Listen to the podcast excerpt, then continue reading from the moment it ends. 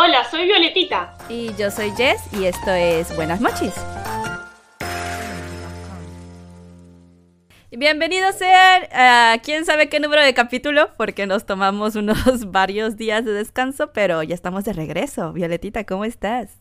Bien, justo me agarraste trabando. estoy, estoy merendando, hora seis y media, hora argentina, y bueno, estoy con la galletita y el mate. Bien, estuvimos un tiempito afuera por situaciones personales, pero ya queríamos volver. Y bueno, aunque estemos desaparecidas, eh, es temporal, chicos. Estamos acá queriendo hablar más de cositas y los extrañamos. Como sé que muchos me estuvieron reclamando por redes sociales, tipo, ¿cuándo vuelve Buenas Mochis? Eh, pero bueno, sí, sí. de a poquito. igual me estuvieron preguntando para cuándo las Buenas Mochis y yo tranquilos, sí va a volver, nada más denme chance. Hubo muchas cosas que reorganizar en mi vida, Violetita también. Eh, muchos, ya saben qué fue lo que sucedió. Digo, no tengo ningún tabú en decirlo, eh, porque pues ya se los he contado por un montón de lados y pues agradezco también el apoyo de, muchos de, ustedes.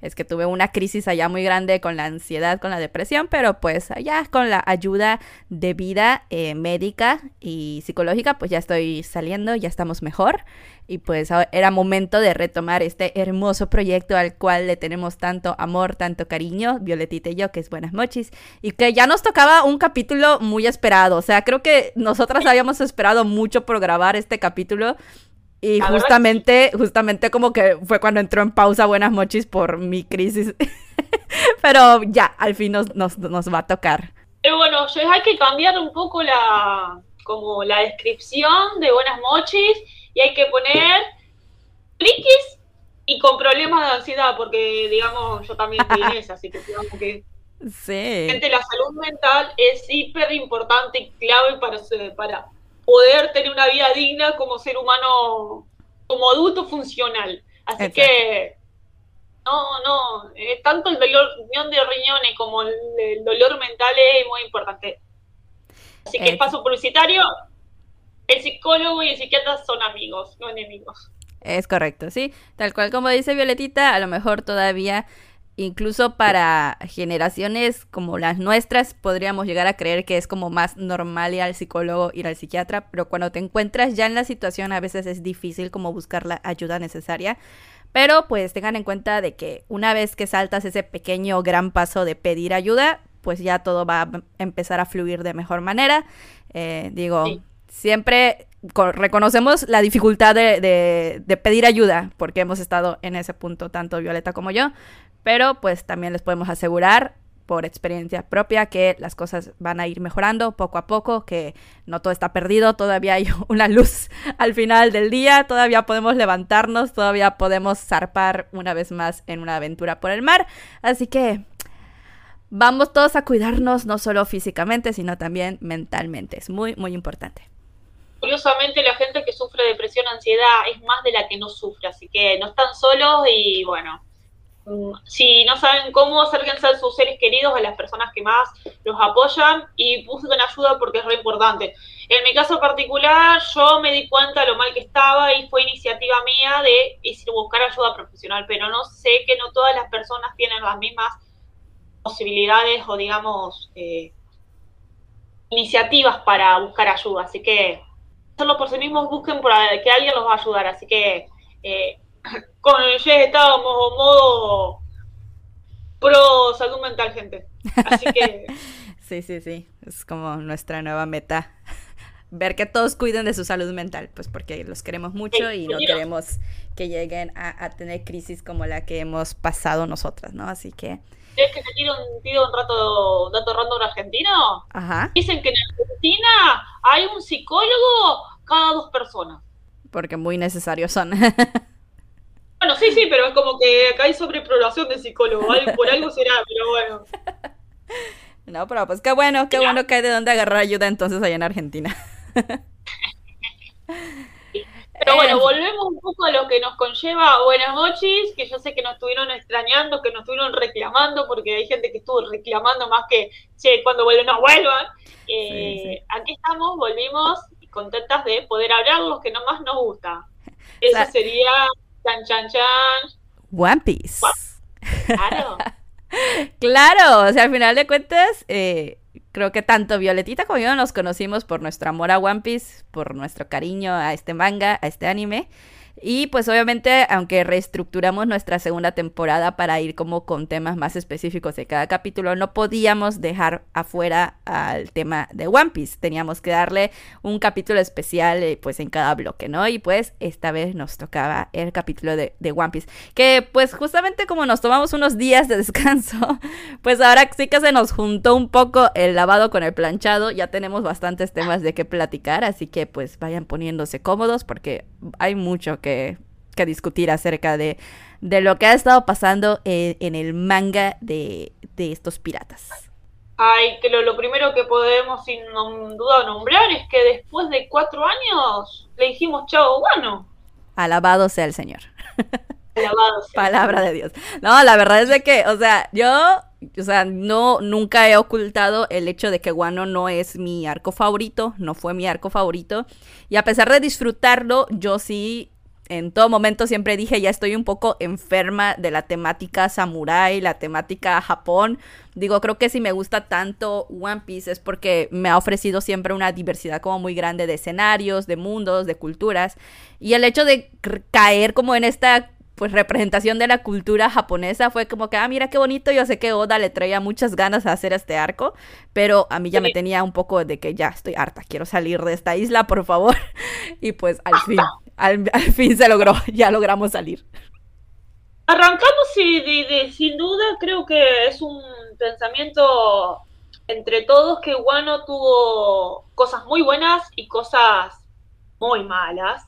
Claro. Entonces, con la gente que estaba hablando, por lo menos hemos considerado que, bueno, es un buen arco, pero de ahí que sea el mejor el arco o tu arco favorito son dos cosas diferentes. Claro, claro.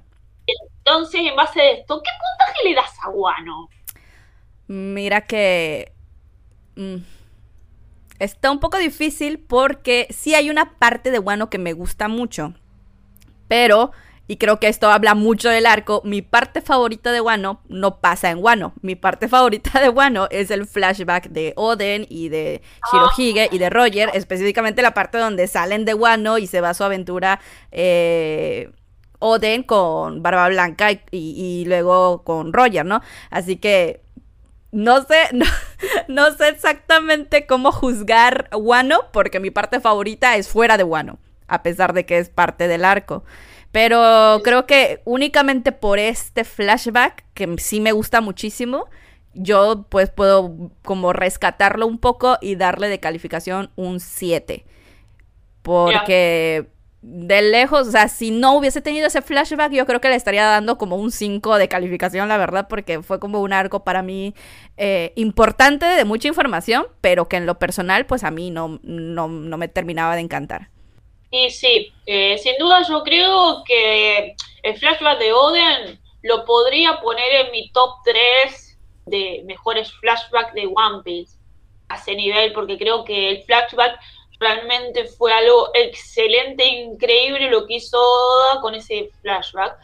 Pero no sé si podría poner a Wano en un arco. Hay cosas que me gustaron mucho, me gustó mucho el el, flashback. Me gustaron mucho ciertos personajes, pero también había cosas que no me gustaron, o personajes que fueron apareciendo no le dio, al final no le dio tanta importancia, o el tema de las no muertes. Entonces hubo cosas que no me gustaron. Pero yo personalmente le di un poquito más, yo le di un 8. Ok, un punto más arriba. Eh, porque es cierto de que había cosas que no estaban buenas y que no gustaron, pero es como que yo vi que había capítulos que capaz que no eran de 10, pero eran como que cada capítulo te daba algo picantito, algo interesante, algo nuevo, qué sé yo. Volvió Jimbe, o sea, el día que el capítulo que volvió Jimbe yo lloré, yo amo a Jimbe. Y hay un montón de cosas muy interesantes en el arco, por eso tomé la decisión de darle un 8. Pero bueno, eh, me, es un arco que me gustó, lo disfruté, pero cierto que se volvió un poquito denso y que tuvo.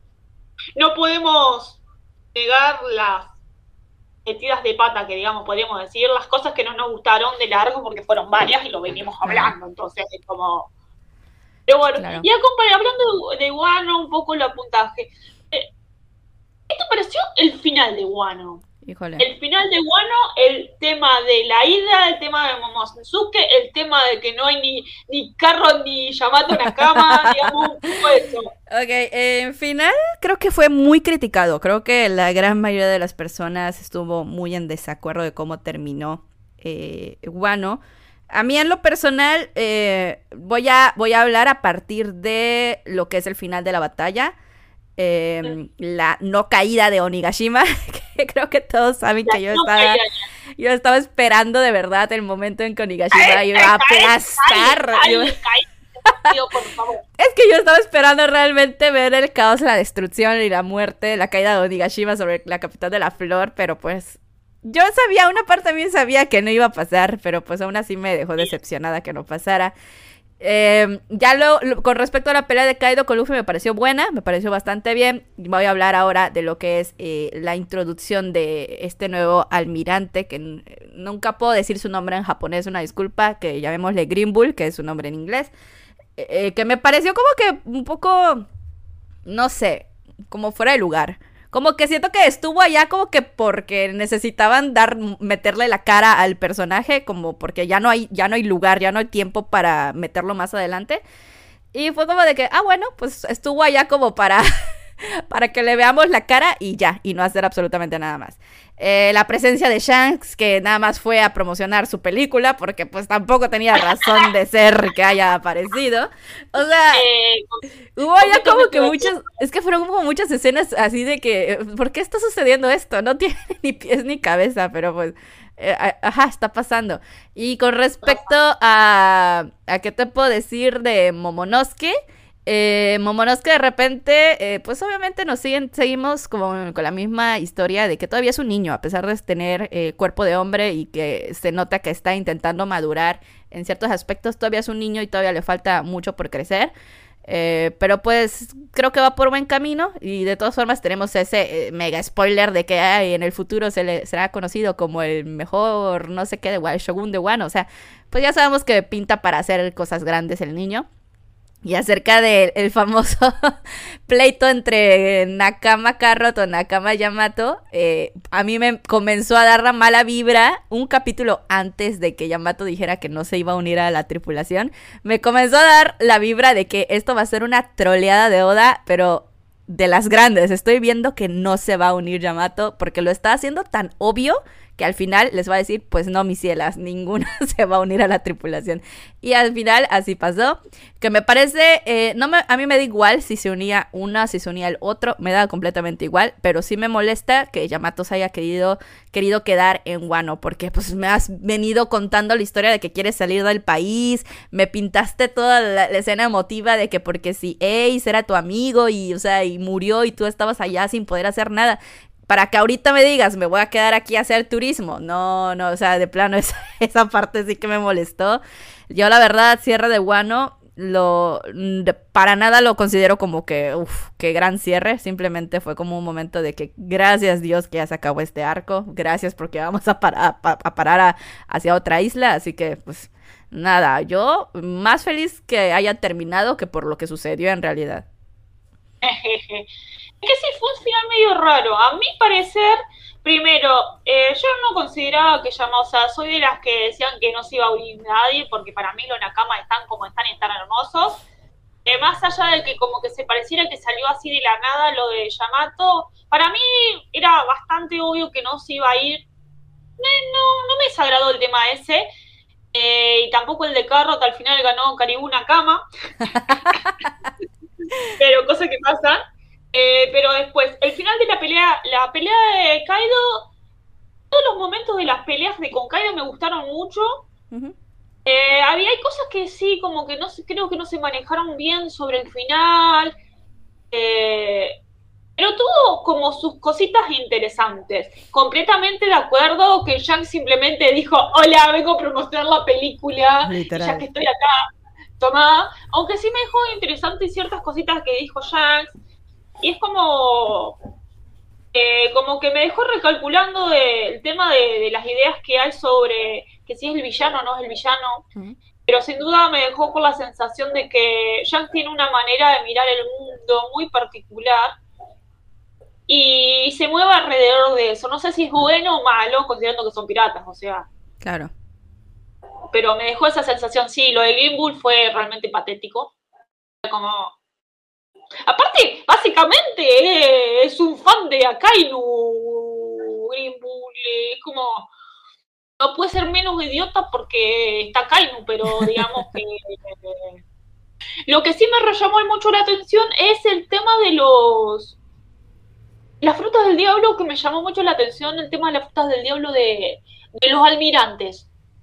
Están todos relacionados con la naturaleza. Sí, sí, sí. Eso me llamó bastante la atención porque tenemos a, a Kizaru de la luz, pero sí siendo parte de la naturaleza, Kainu Magma, a, a Fusitora de los meteoritos. Es como todo relacionado. Y ahora aparece este que es del bosque. Sí. Eh, entonces como me, me, dio un, par de, como cositas curiosas.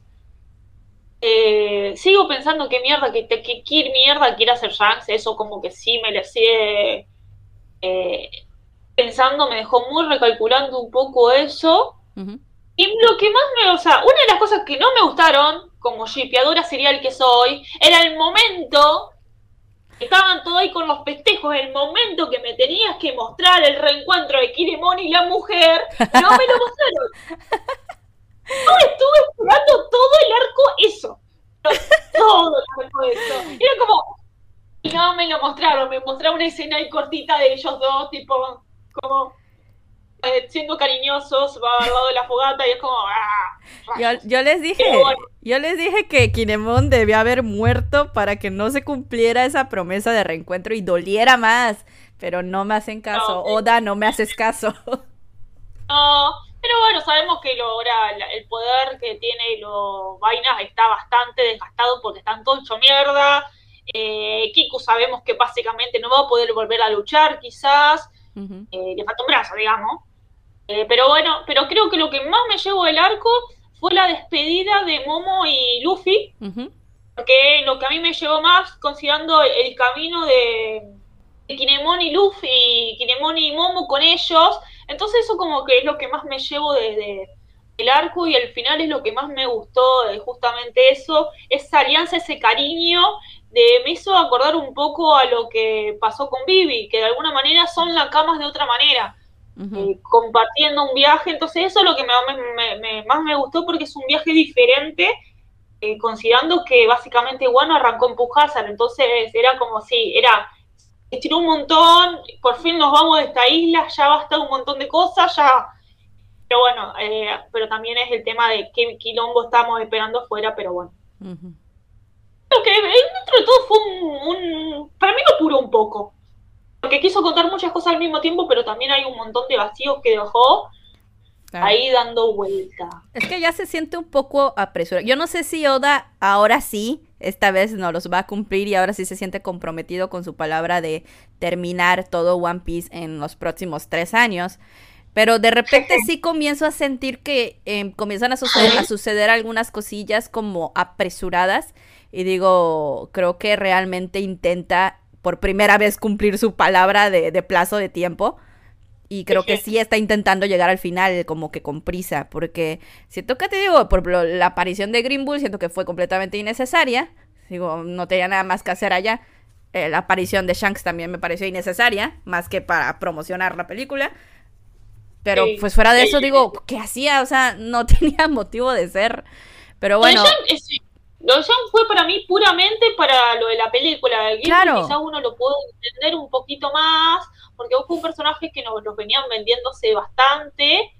Eh, lo de, y lo de Yamato te deja con un gusto medio barbo, porque por un lado decís, porque no era necesario que se quedara, pero las motivaciones de por qué se queda tienen sentido y sobre todo el tema del, gobierno. Y lo que quizás un poco nos, están presentando al final del arco es el quilombo con Network, que realmente se dedica a Network. Pero bueno, eh, eso nos lleva un poquito ya a la otra parte, Jess. ¿Qué eh, pasó con, con Coso? Explícame, a ver, Eh, dos cosas. Tenemos dos cosas muy importantes. Caída de Shikibukai. La caída de Shikibukai lleva a, los, los nombramientos de los nuevos Yonkos. Claro. Y hay una terrible alianza entre tres personajes que vos decís, ¿qué pasó acá? Tenemos a Buggy como Yonko y como, entre comillas, líder de. ¿Cómo se llamaba esta, esta compañía que hizo eh, con Cross, Cross Guild. Cross Guild, se llamaba. Este, sí, o sea, creo que veníamos esperando por muchísimo tiempo el qué pasó con los Ichibukai que habían sido mandados a capturar por la Marina. Y eh, las primeras noticias que tenemos acerca del asunto es acerca de Baggy, de Mihawk y de Crocodile que decidieron unir fuerzas en una nueva organización llamada Cross Guild y del cual parece ser el líder Baggy, o al menos así lo pintan en las noticias, en el periódico. Y sus subordinados son Crocodile y Mihawk. Y ahora ellos eh, están cazando marines. En vez de ser ahora, ahora nada más ellos los que son eh, la presa, ahora ellos se convierten en, pues, en los cazadores, ¿no? Están yendo detrás de los marines, les están poniendo también recompensas. Y el sistema de recompensas me da mucha risa que es el mismo que utilizaba este de Doflamingo eh, Rosa de ponerles estrellitas. Así que se va a armar ahora sí buena. Eh, obviamente luego nos, luego nos dan como que un poquito más de contexto, porque todos sabíamos, todos sabíamos cuando nombran a Baggy líder de este grupito y nuevo Yonko. Esta es la clásica suerte de Baggy, la clásica troleada de Oda. Algo sucedió para que llegara a este punto. No es que Baggy haya de repente tenido el super power up, o sea, algo tuvo que haber pasado. Y pues luego, luego nos, dan este capítulo en donde realmente nos cuentan, ¿no? De que eh, Crocodile fue como cobrador de Coppel, eh, para los que son de México me entenderán, a, a cobrarle a Baggy una deuda que tenían en medio de una guerra. Y eh, le terminan como que haciendo esta alianza de, ah, vamos a juntarnos, vamos a, sacar provecho, al igual que Mihawk. Pero pues Baggy está en modo de que pidiendo clemencia de que te presto mi gente, te presto mis armas, pero no me mates, no me cobres la deuda y pues, pues así saldamos, ¿no? Y, y luego la gente de Baggy, que lo tiene idolatrado, termina mandando imprimir flyers eso, me da, mucha risa. Pero pues ponen a Baggy como pues el centro del flyer, ¿no? Y pues de ahí surge la confusión que ya luego los marines que son bien ineptos en estos temas, que ya sabemos, terminan diciendo, oh no, pues Baggy aquí, eh, conocido, íntimo amigo de, de, Shanks, antiguo integrante de los piratas de Roger, estuvo en el asedio de Marineford, o sea, no, de plano, el nuevo Jonko, tenemos que nombrarlo Jonko ya fue todo. Es como encima lo peor de Baggy, Roberto Bobby es tipo, no, por favor, ¿por qué? Encima, es que básicamente lo interesante es que la idea pareciera que vino de Coco aliándose con Mishawk y que bueno, le fueron a cobrar la platita que le debía a Baggy, porque Baggy para hacer su organización básicamente se la predó a Boy plata. Pero más allá de eso, este trío es bastante interesante porque lo analizaba y es como que cada uno de alguna manera tiene algo que el resto no. Porque creo que Boy sin duda es una mente brillante. El tipo es un estratega de la puta madre que quizás a veces la suerte no estuvo de su lado nunca, porque bueno, en Arabasta si hubiera llegado a hacer lo que quería hacer, era un plan bastante terrible lo que estaba organizando. Después Baggy quizás sea muy inútil un montón de cosas, pero tiene más suerte que el protagonista. y, eso significa que tiene poder, el poder militar que Coco no tiene. Claro. Es eso, de alguna manera, eh, la cabeza, digamos, eh, la cabeza, digamos, de la organización es un poco coso. Eh, Coco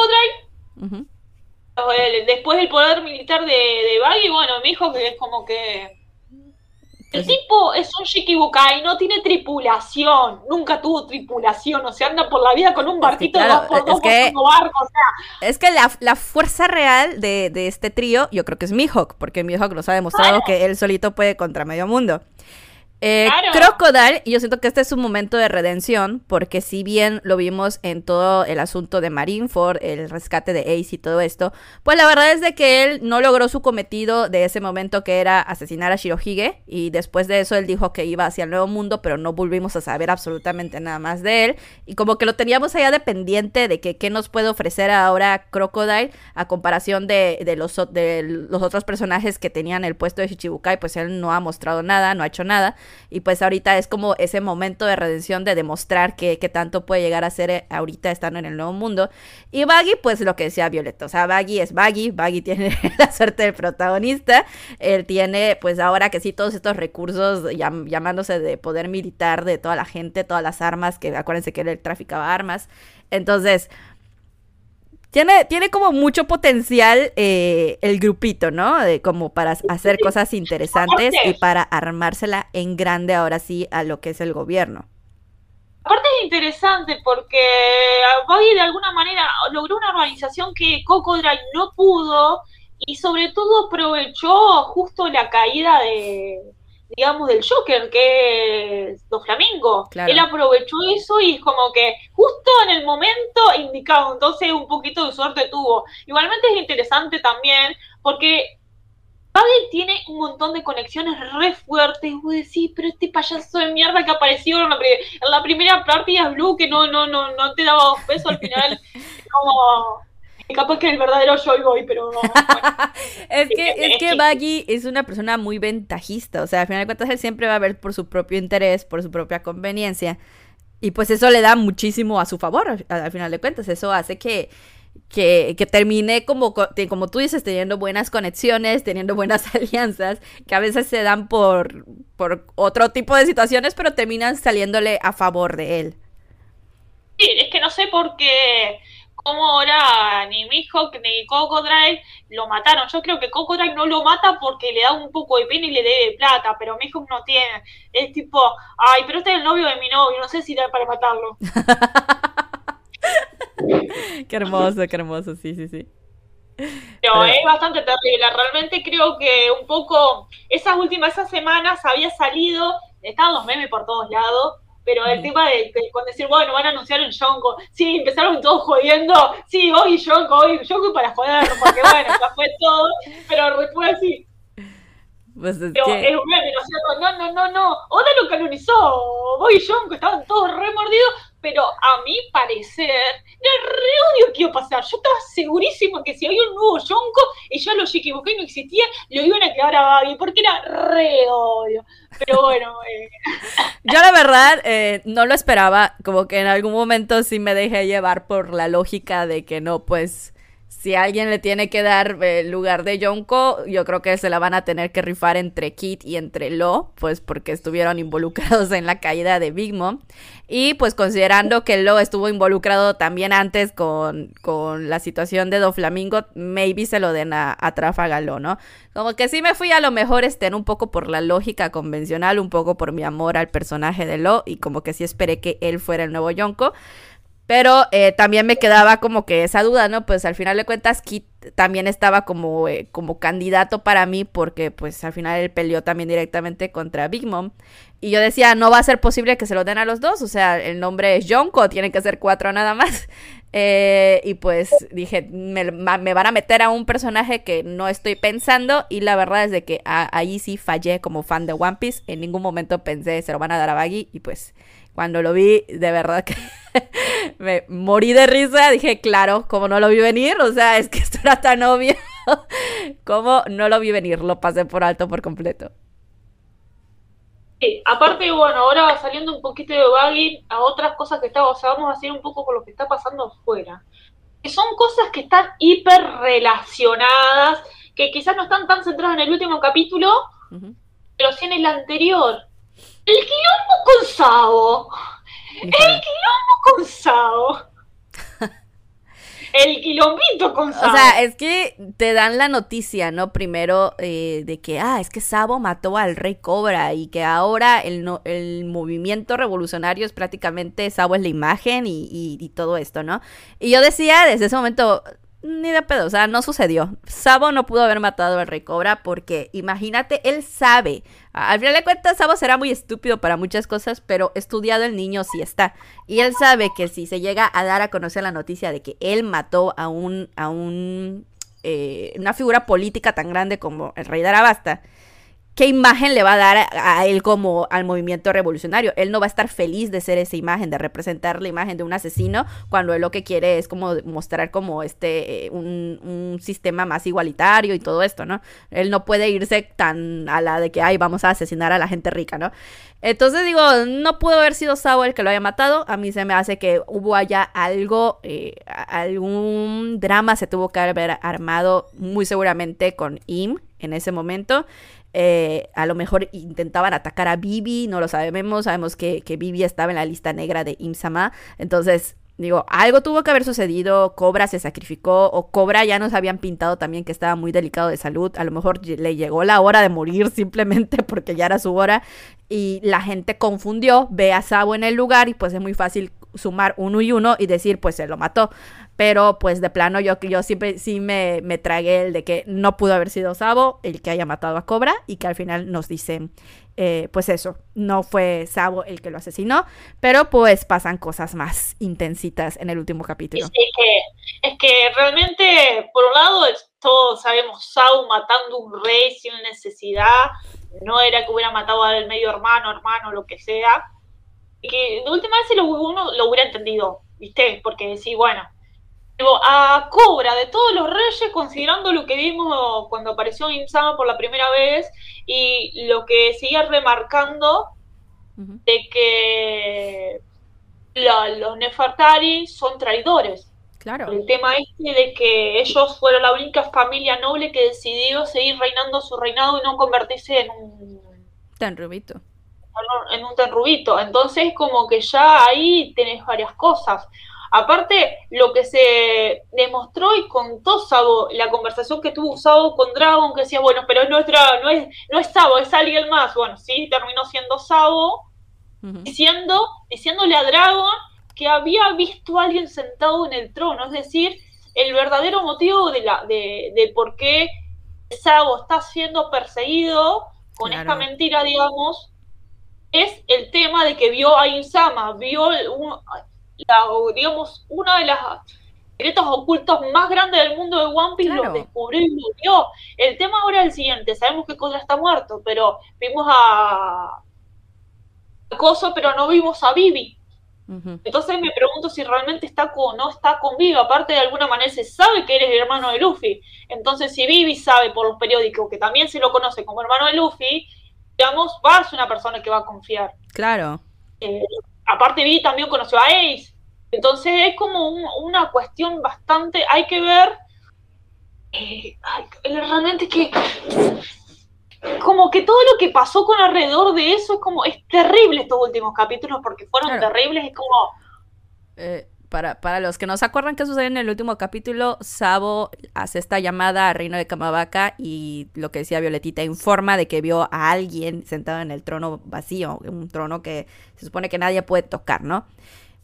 Y en ese momento aparece la figura de Imsama, tacha en el mapita el reino de Lulucia, si no me equivoco, que es en donde logran interceptar la llamada de los marines, que es de donde está hablando Sabo. Y enseguida vemos un panel en donde le cae toda la ira del cielo y de los dioses al pobre reino, a la pobre isla. Y al parecer, pues se cargan a Sabo, ¿no? Eh, ¿Qué es lo que sucede acá? Como tal cual nos han enseñado en la historia de One Piece, aquí se castiga el conocimiento. La gente que estudia los poneglyphs, que intenta saber qué pasó en el siglo pasado, eh, el gobierno no le, no le interesa a la gente que la gente sepa, los matamos, los, los callamos y pues Sabo ahorita pues tuvo este momento de, de, ver algo que no debió haber visto, tiene el conocimiento de algo que no debería saber y pues es justamente lo que necesitan, eh, justamente por la figura de Imsama, pues matarlo, ¿no? Así que ahorita estamos en la expectativa si realmente está muerto o no Sabo. Y como decía Violetita, Vivi estaba con Sabo, no estaba con Sabo. En el caso de que Sabo realmente esté muerto, Vivi también está muerta. Entonces queremos creer que no estaba con él, sino que se salvó de otra manera. Hay muchas incógnitas ahorita eh, que yo creo que no nos las van a responder. Yo creo que yo creo que vamos a tener que esperar otra vez un montón de tiempo para saber exactamente qué está pasando con ellos. Porque yo creo que ahorita ya nos vamos a centrar. Ajá. Yo digo, la verdad, yo creo que Sabo y Vivi están vivos. Ajá. El de que algo o alguien intervino fuera de los revolucionarios. Quizás Garp. Yo quisiera eh, creer. Yo que, es que yo, yo sí apostaba con que Vivi estaba con Sabo. Yo sí apostaba de que intentaron atacar a Vivi al momento y Sabo la rescató y todo esto. Sí, sí, sí, sí, sí. Capaz que eso segura. Ajá, y, y si pienso que Vivi está con Sabo y ahorita le cayó este ataque de parte de Insama, quiero creer que se lograron salvar de una u otra manera. Eh, no sé exactamente si alguien los ayudó, si ellos lograron escapar, si por el poder de la fruta de Sabo, porque pues ya saben que aquí la mera mera el poder del fuego es casi mítico en One Piece. Aquí todos lo tienen, todos lo poseen y todo lo puede. Así que, pues, no lo sé, quiero creer, quiero creer que realmente están, están a salvo y que, que tiene que dar más, tiene que dar más eh, para la historia, los personajes, nos tiene que resolver dudas y, y, pues no creo que sea su momento de estirar la pata ni de uno ni de la otra. No, no, no, no, no, ninguno de los dos justo que son bastante claves.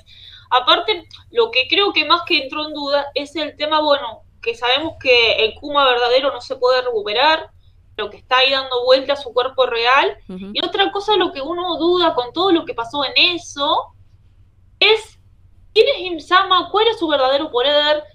También me hace metido una pregunta. ¿Cuántas posibilidades hay que Imsama tenga el poder de Urano? Claro. Porque fue bastante terrible. Marcó una flechita en la cruz. Una, ah, mira, este, esta isla desaparece es eh, y fue bastante terrible la explosión y cómo explotó toda la mierda. Entonces hizo desaparecer una isla altera. Y o sea, con... Eh, me fue el nombre de la isla de, Robin. Eh, uh, Ojara.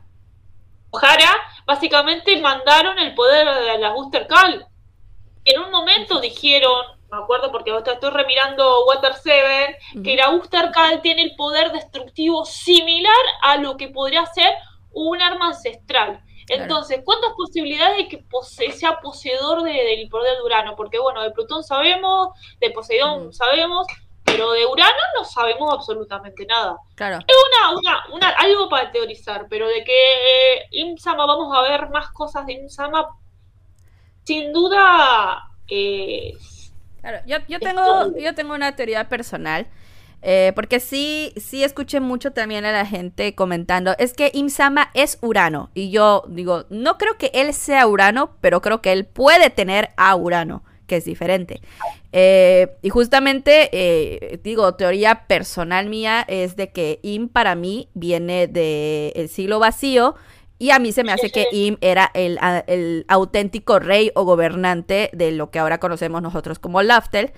Eh, Joy Boy por alguna razón decide que Im Sama es un peligro para la isla, para en general para la vida y lo termina mandando a lo mejor al futuro, a lo mejor con el poder de la Toki Toki no Mi. Y el mismo Insama está intentando regresar a Laftel, pero no sabe regresar porque lo mandaron a, un mundo a, futuro, en donde la geografía incluso ha cambiado. Y por eso tampoco le conviene que la gente sepa eh, la historia, porque si la gente sabe, va a poder llegar a Laftel antes que él, antes de que él logre regresar.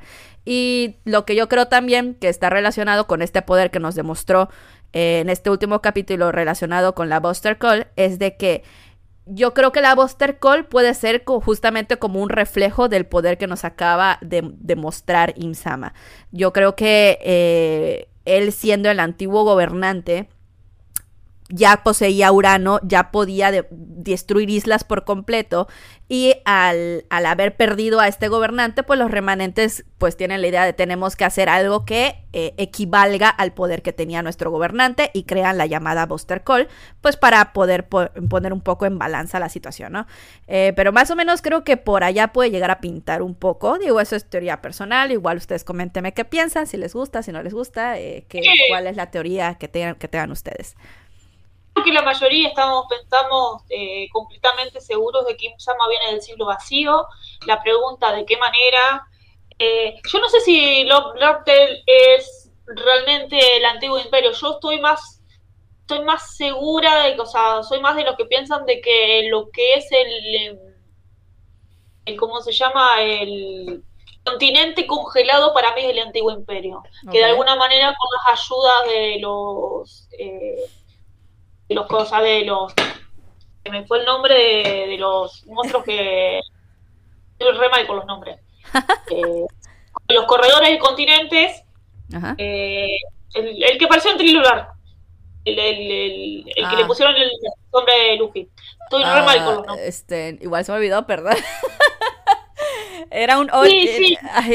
Bueno, ustedes saben quién. Ustedes saben quién.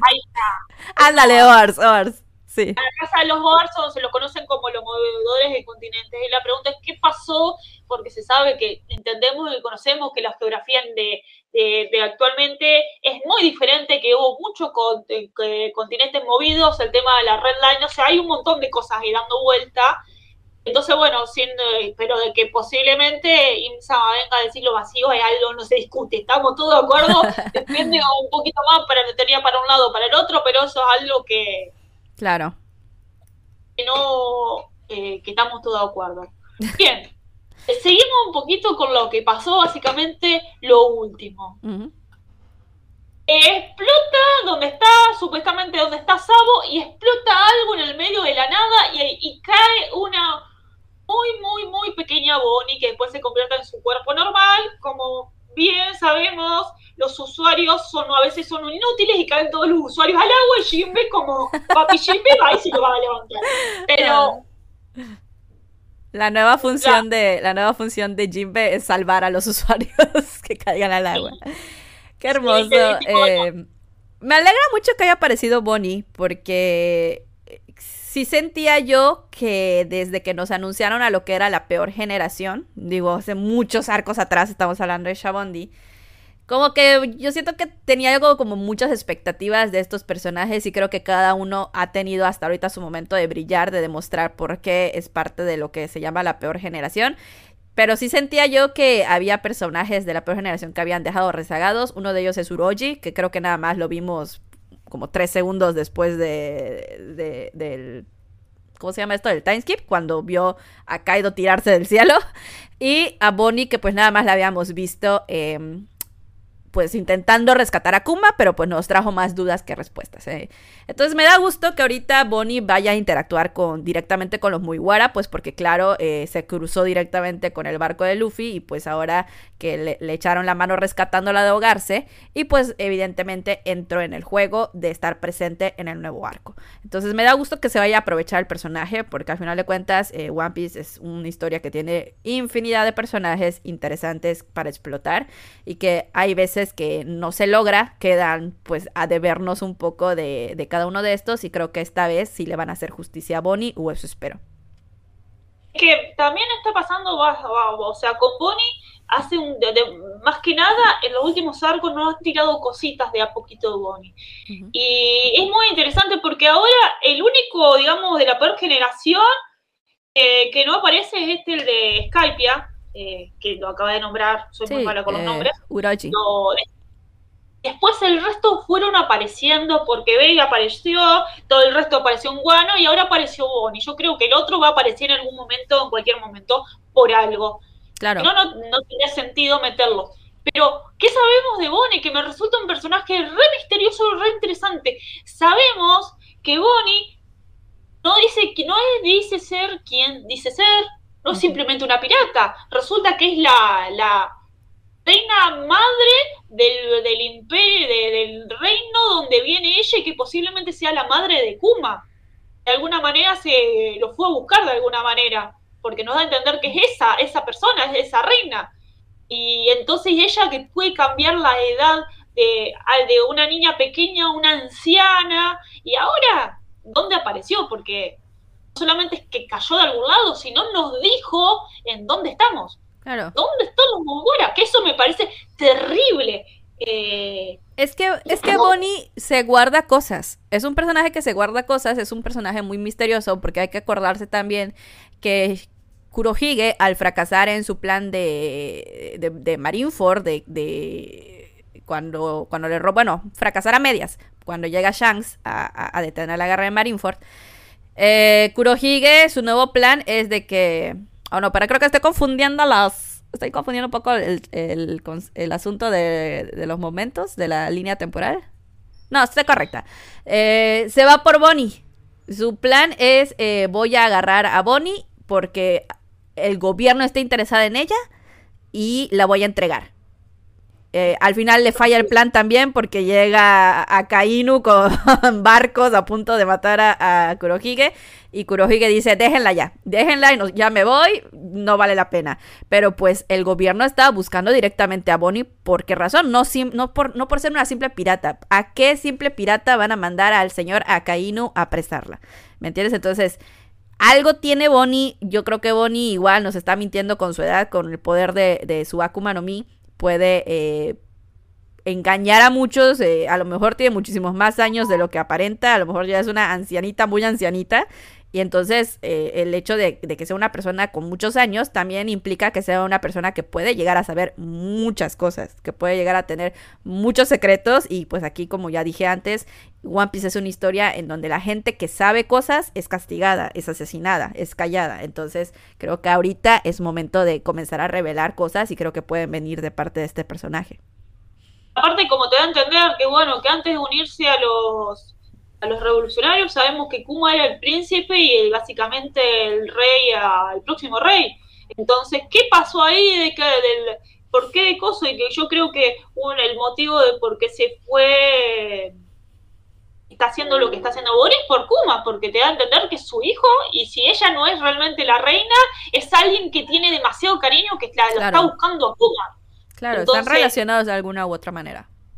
Aparte también hay un detalle es bastante interesante. Kuma básicamente se entregó, entre comillas, para que experimentaran con él y que Vegapunk eh, pudiera hacer sus experimentos con él. Y así nacieron los pacifistas. Claro, que los pacifistas. Y claro, y ahora encontramos a Bonnie en la isla del futuro, en la isla donde reside Vegapunk. Que esto fue terrible, fue.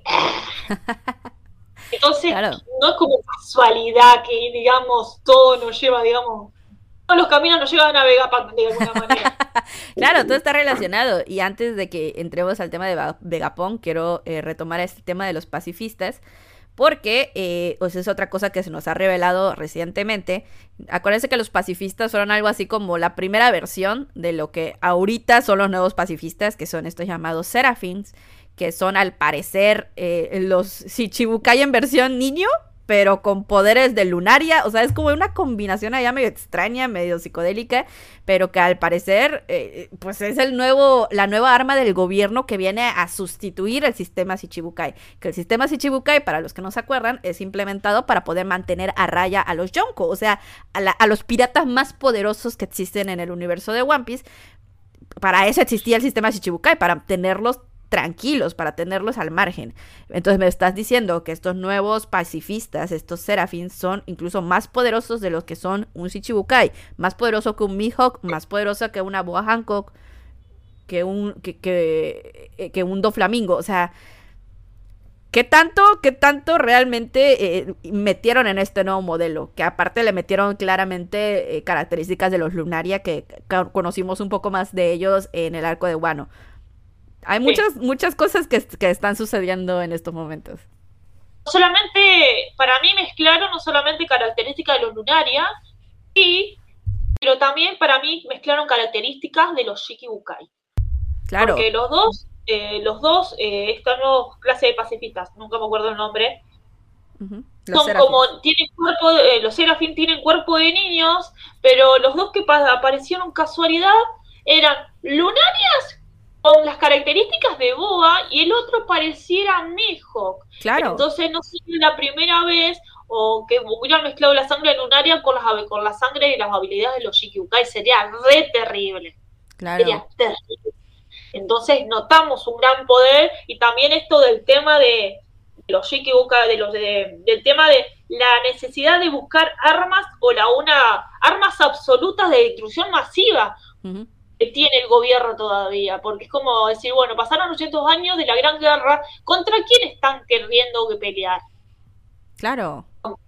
Es como, me parece que no es simplemente hay que pelear, hay que bajar, romper la era pirata, porque... No, no, no, o sea, al final de cuentas, eh, los que están detrás, por mucho de que la gente crea que eh, los marines son los buenos y los marines responden al gobierno, ellos no saben cuál es la verdadera cara del gobierno, ellos no saben que hay una figura máxima, que esta figura máxima parece ser completamente dictadora y querer tener a raya no solo a piratas, sino a revolucionarios y también a civiles, ¿no? Entonces, es, obviamente están creando armas para poder demostrar el poder que ellos tienen y, y que nadie se les puede venir a hacer frente. Sí, es como, me hace pensar un poco el tema de, sí, hace 800 años se la ganó la guerra contra el gran imperio. ¿Se ganó? ¿Y tanto? ¿O solamente se destruyó, pero eso no significa que, los, que eh, la gente del gran imperio haya, haya sido destruida? Entonces, de alguna manera ellos, entre comillas, ganaron, pero quizás esa, ese, esa victoria no fue absoluta.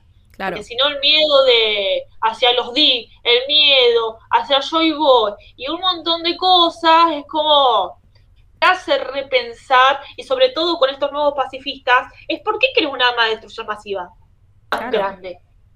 Es como, entiendo tu lucha contra los revolucionarios, pero es como que, como que se pareciera que se estuviera orquestando algo muchísimo más grande. Claro, al final de cuentas sabemos, sabemos que se viene una gran guerra al final. Eh, o sea, viene siendo prometida porque sabemos que hacia eso va la historia, porque nos los han venido spoileando. Sabemos que, la, por ejemplo, la gran flota muy buena se va a meter en un embrollo de tamaño monumental a futuro. Y yo creo que va siendo hora que, vayan sucediendo estas cosas.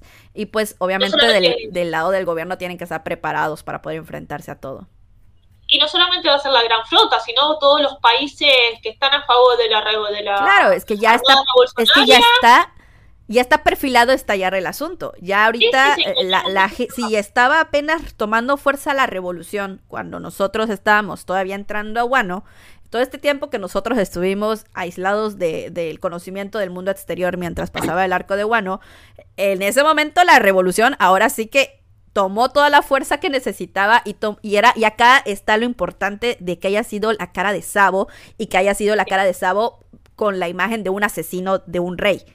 Porque no, no está haciendo la cara de un revolucionario pacífico, de lo que yo quiero es traer igualdad. Es la cara de un revolucionario que ya estoy harto y me cargué al que me tengo que cargar porque ya estoy harto de la gente privilegiada. Entonces, la reacción de la gente que lo sigue es esa, de que, ah, pues también nosotros estamos hartos, también nosotros nos vamos a levantar en armas y vamos a matar y arrasar con todo el que se nos ponga enfrente, cuando no es realmente el objetivo de Sabo. Pero pues al final de cuentas así sucedieron las cosas. Y pues ahorita sí, ya está bien perfilado a que explote con todo lo que tiene que explotar eh, en, en, general en todo el universo de One Piece. Sí, la verdad que sí. Eh, también un poquito creo que... Cosas que nadie vio venir. Boa y Kobe.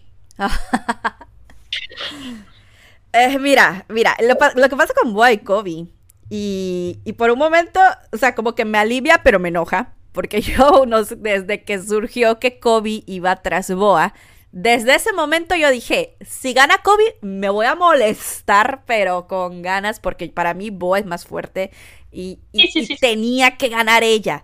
Pero algo me decía, Kobe va a ganar, porque, porque pues es Kobe, o sea, Oda lo quiere de alguna u otra manera, ¿no?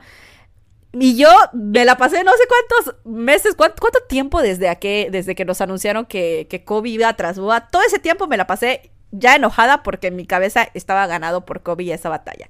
Y, y, sucede que no se dio tal cual la batalla. Porque la persona que intervino fue Kurohige. Al final supimos que Kurohige estaba detrás de la fruta de, de Boa. De, y entonces no se da la batalla, no se da la batalla que tanto se estuvo esperando. Dije, bueno, qué bueno, porque así no me voy a molestar. Pero aún así sigo molesta porque estoy segura que si se hubiese dado, hubiese ganado Kobe. pero... No sé si tanto hubiera ganado Kobe porque es bastante, está bastante rota. Pero en el sentido de... Creo que todas las posibilidades, la que más dudamos fue, todos pensamos que, que Teach se estaba yendo a Wall Cake o a Guano, pero decir... Nadie pensó. No, no, no, como que no fue opción. O sea, capaz que se fue, era tipo, bueno, si va a ir a la isla simplemente para echar las pelotas, o agarrársela con la marina, o cosas así. Pero no pensamos el tema de que quería la fruta de boda. Es como. como justamente como para qué quiere. Eh, es que, es que como dice, como decía, o sea, como decía Boa, su fruta funciona porque ella es hermosa. ¿A quién, ¿A quién de la tripulación de, de le puedes dar la fruta de Boa y que funcione al nivel que funciona como? A nadie, o sea. ¿qué vas, a, ¿Vas a querer comparar el nivel de hermosura de, de, Boa con la gente de Kurohige? Por favor. Digo, acá la belleza es subjetiva, la belleza es subjetiva, pero pues aquí, aquí sí creo que no hay comparación. Entonces, ¿para qué rayos quiere la fruta de, de Boa Hancock? ¿Qué plan tenía en específico? Y, aparte una, una cuestión que sigue mostrando que Teach eh, tiene, es muy, tiene poderes terribles y se unió a gente terrible, pero sigue siendo un cobarde. Claro. Porque es como se rodea de eso porque para mí se siente, o sea, es como, es una persona muy, muy, muy cobarde en el sentido de, de juega sucio justamente por eso y lo demostró.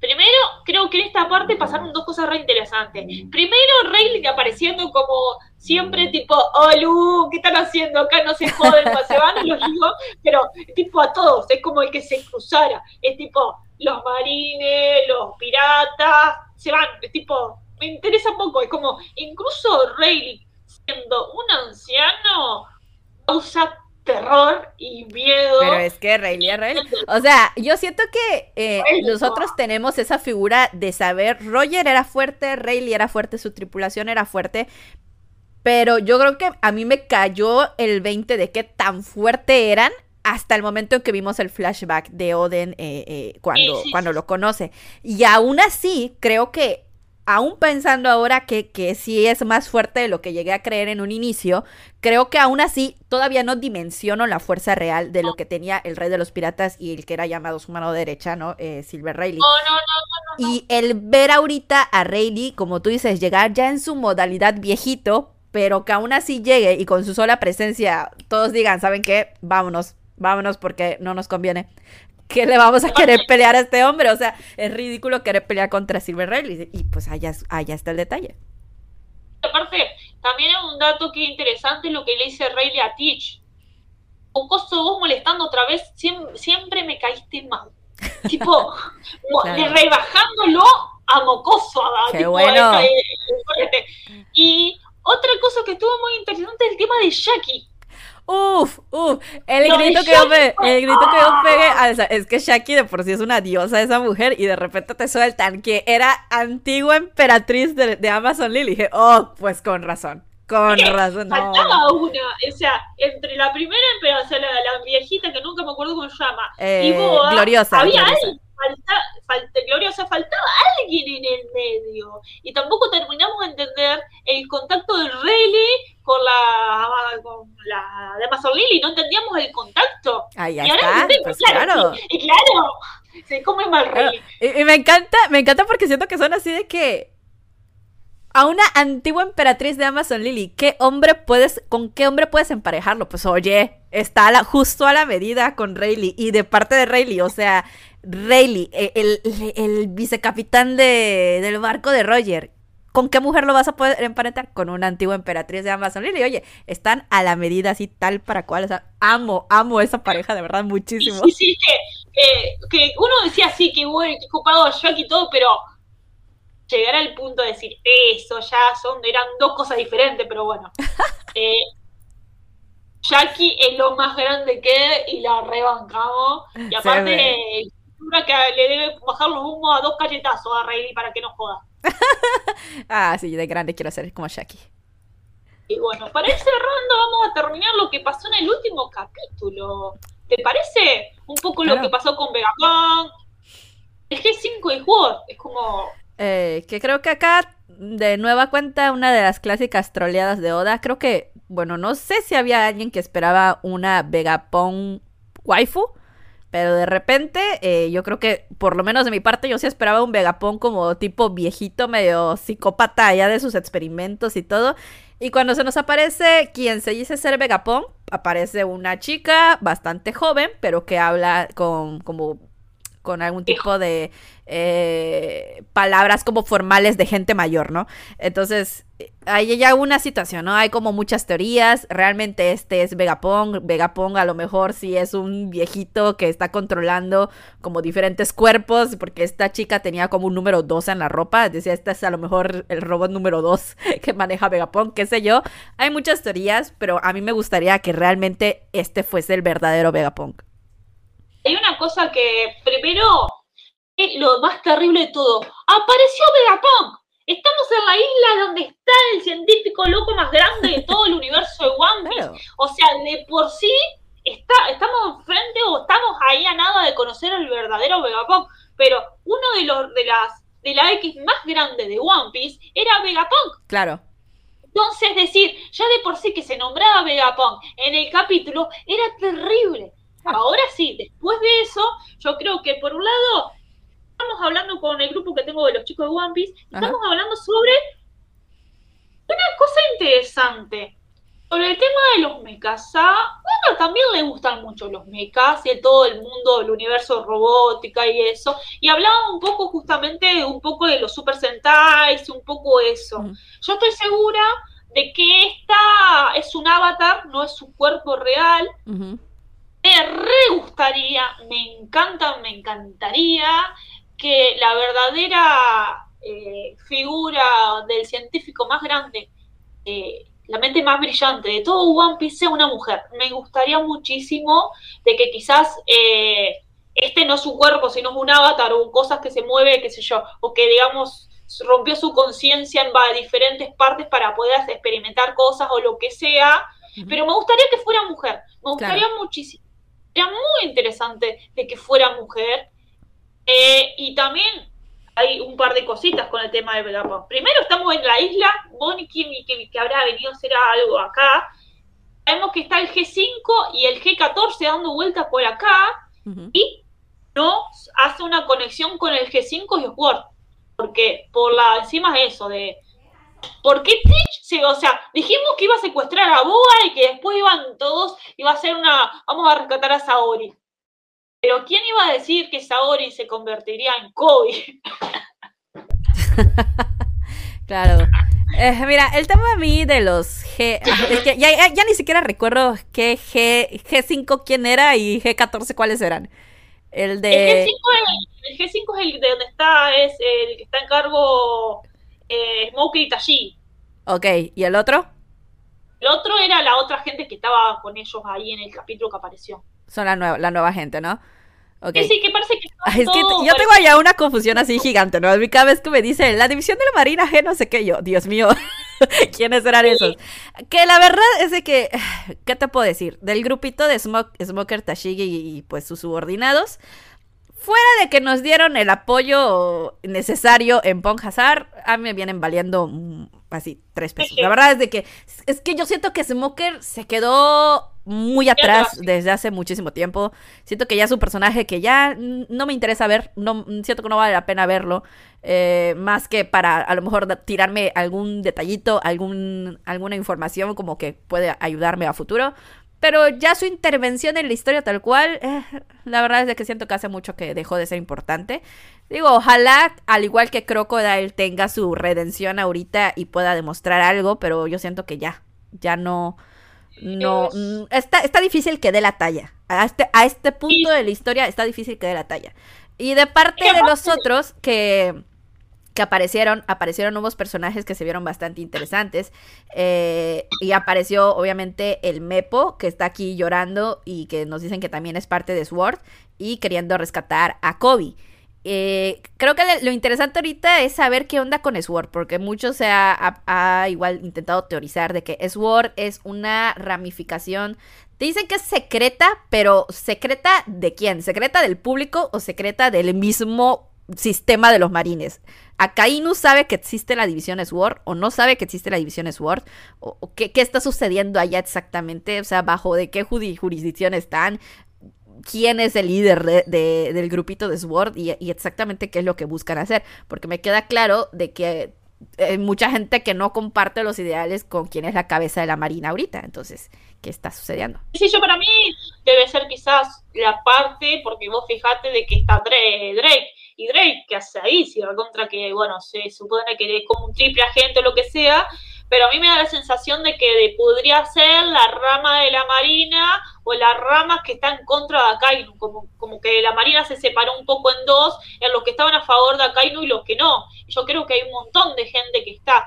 El tema interesante es que el G5 se supone que lo maneja Smoker, y Smoker no se lleva bien con Akainu, es más, le dicen el perro rabioso porque va y hace lo que quiera, y el G5 se supone que era una de las partes donde eran más, estaban más los la gente que no hacía caso, digamos, los renegados. Entonces, por eso me resultó interesante eso. Bueno, sabemos que el, G, 14 parece estar relacionado con el Word, que creo que eso es bastante interesante. Aunque el Bunker no apareció, pero sí apareció Tashigi y pasó de capitana a niñera. A rebanco y la verdad me encantó que haya aparecido. Es un personaje que amo y, y, me puse tan contenta. O sea, es tipo, vi a Tashigi y fue tan hermosa como el día que te fuiste. Y me gusta mucho el personaje. Y aparte estaba, ay, eh, no puedo evitarlo, pero estaban todos tipo shipeando Zoro con Ishori. Y es tipo, ¿qué les pasa a ustedes? Y ahora como volvió Tashigi, como... Ah. No puedo con tu odio hacia no, No puedo, no puedo conmigo misma. Entonces, me eh, va a ser interesante si se vuelven a cruzar, porque bueno, es como que allí siempre están haciendo drama ahí porque se drama entre ellos porque bueno así a mí yo disfruto eso.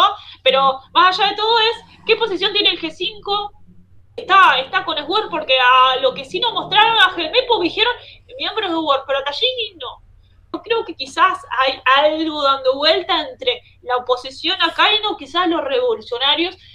No sé, capaz que el que está más metido ahí puede ser Koji, aunque renunció a la Marina, o quizás Garp, pero habría que ver, sería más interesante que nos contaran. Creo que una de las cosas que pasó en Guano, de las cuestiones que más me interesa justamente es eso. Y saber por qué mierda eh, secuestró a Kobe y todas las personas.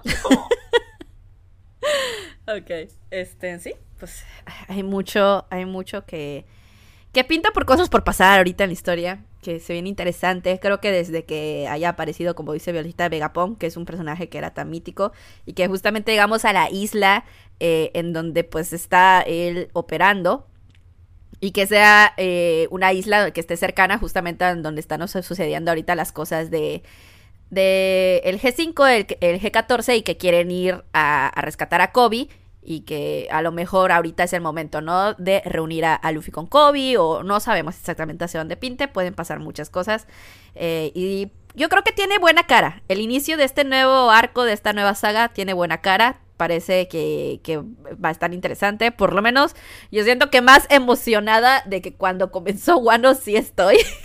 Así que eh, vamos viendo qué va pasando en la historia. Que pasó tantas cosas de Wano, entonces como que sí, cambiaron un poco el ritmo o la temática. Es muy interesante, sobre todo arrancamos con Japón, entonces cualquier cosa es... Es que arrancamos fuerte, sí, sí, estamos arrancando fuerte. Eh, lo, difícil ahora va a ser eh, mantener. Como ahorita el, inicio, el inicio me ha creado una expectativa alta. Eh, lo difícil va a ser mantener. Es que ahora tenés que resolver un par de cosas. Claro. ¿Quién realmente es Vegapunk? Contar un poco de eso, por qué salió el gobierno, después la gente de Word, el tema de Bonnie. Y aparte, hablando un poquito de Vegapunk, yo solamente quiero remarcar algo que quizás se nos olvidó una de, las personas que más nos que yo hablaba de Vegapunk es César. César. Ah, claro. Y, el odio el rechazo que tenía a Vegapunk, que sería interesante que realmente fuera mujer, y su rechazo justamente es eso de alguien superior a él, y encima más inteligente y encima mujer, también podría ser una, una esa rivalidad, que bueno, que no es rivalidad, simplemente él muy enojado porque él porque Vegapunk es superior. Eh, sería muy interesante, realmente me encantaría que fuera mujer para decir, bueno, una científica mujer, la mejor científica del mundo sea mujer. Sería algo genial que, que, Oda se arriesgara a hacer, pero bueno. Sí, por favor, haznos, caso, Oda, haznos caso. No importa si es una señora mayor, eh, pero es como todos sabemos que la realidad Vegapunk es Cuina y no hay vuelta atrás porque es la claro, es que como cada buen inicio de arco eh, comenzamos a preguntarnos, ¿es este personaje acaso Quina? Quina es todo, es todo, la existencia, ahí es, es, el, es el One Piece Quina, exacto. Claro, claro, pero bueno, si sin el meme de Quina es alguien, no, no, no podemos estar. Eh, y pues ahora sí, creo que tocamos todos los temas que queríamos platicar, comentar. De hecho, ya tenemos, creo que más o menos una hora platicando acerca de One Piece. Digo, igual One Piece es One Piece, nosotros podemos platicar una hora más, sí, con facilidad acerca del tema. Pero pues ya va siendo hora de despedirnos. Eh, esperemos que hayan disfrutado mucho de este capítulo de Buenas Mochis. Esperemos que eh, nos hayan extrañado mucho y que estén muy felices con nuestro regreso. Eh, ahora sí que esperamos ya retomar bien como estábamos acostumbrados de forma quincenal el podcast en Spotify. Y pues ya saben que nos pueden hacer todos sus comentarios en nuestras redes sociales. Estamos en Twitter y estamos en Instagram con el nombre de Buenas Mochis. Y pues eso ha sido todo por este capítulo. Violetita, muchas gracias. Gracias a vos, Estamos contentas de volver. Y arranca, volvemos en un mes bastante curioso, porque es el mes de octubre, o sea, el mes del terror y las y Halloween. Así que capaz, capaz, capaz, tienen una sorpresa. Capaz. Claro, espérenlo. Espérenlo macabrosamente. Gracias a vos, así que hasta la próxima y unas muy buenas. Buenas noches.